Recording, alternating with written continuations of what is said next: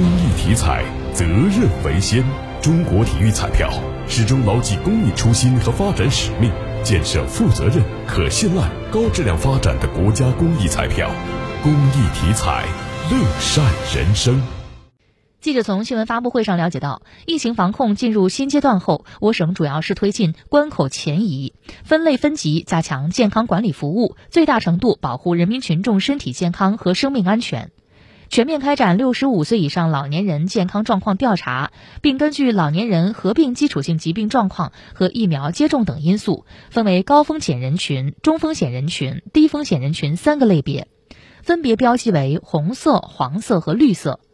截至一月七号，全省累计排查一千二百八十三点四二万人，其中高风险人群一百点七九万人，占比百分之七点八五。中风险人群二百四十五点零七万人，占比百分之十九点一零；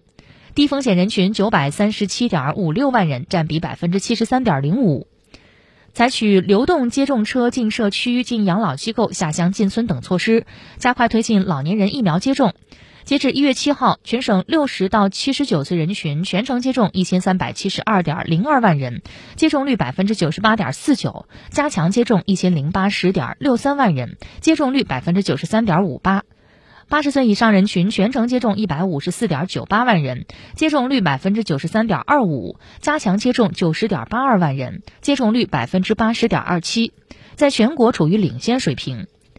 另据介绍，依托全省三点二万个家庭医生团队和十一万名村医，利用电话、微信、视频、上门随访等方式，对高风险人群每周三次随访，中风险人群每周两次随访，对重点人群跟踪健康监测、用药指导和咨询服务，实行早期干预，加强早期识别，